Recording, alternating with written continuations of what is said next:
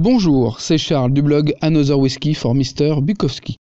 Bienvenue pour ce sixième épisode d'un pitch dans ta poche.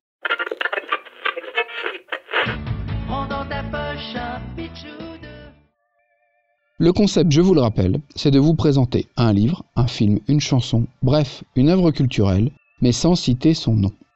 Le nom, vous ne le connaîtrez qu'à la fin. Mais si vous êtes malin, vous le devinerez bien avant. J'ai glissé des indices dans mon pitch. Si ça vous plaît, dites-le moi en commentaire ou sur les réseaux sociaux du blog. Pour ce sixième épisode, j'ai décidé de vous parler d'une BD. Il était une fois un royaume de contes de fées paisibles où il faisait bon vivre.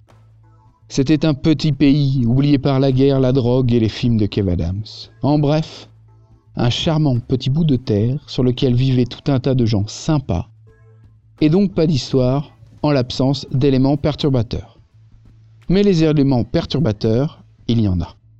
Ce sont des mignons petits oiseaux jaunes qui parlent et qui disent la vérité. Et la jolie Anne, dont tout le monde est amoureux, ou presque. Anne doit repousser un forceur et les dragouilleurs. Elle doit faire avec les rageux et les jalouses, dont la reine qui l'a virée du château pour une sombre histoire de hibou et de chambre de roi. Du coup, elle s'est rajouté des problèmes en ouvrant une auberge où les ivrognes du coin viennent boire des coups en mangeant des tartes. C'est un super concept store et la boutique est pleine. Mais bon, ça va, elle gère.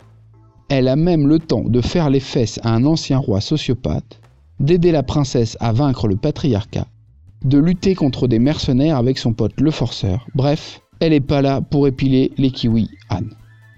Ah, et je vous ai pas dit, cette BD en plusieurs tomes est éditée par Dupuis et diffusée dans le journal Spirou. Oui, je te parle donc bien d'une BD pour les enfants depuis tout à l'heure. Et de la bonne même. Elle est bien évidemment pour les plus jeunes donc, mais vous l'avez compris, elle ravira aussi les plus grands.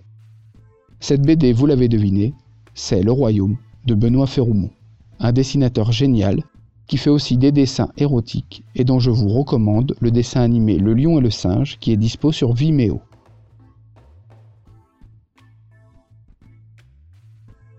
C'est déjà la fin de cet épisode. N'hésitez pas à vous abonner sur les diverses plateformes de podcast et à nous suivre sur les réseaux sociaux. Pouloulou prenez soin de vous et prenez soin des autres. À très bientôt.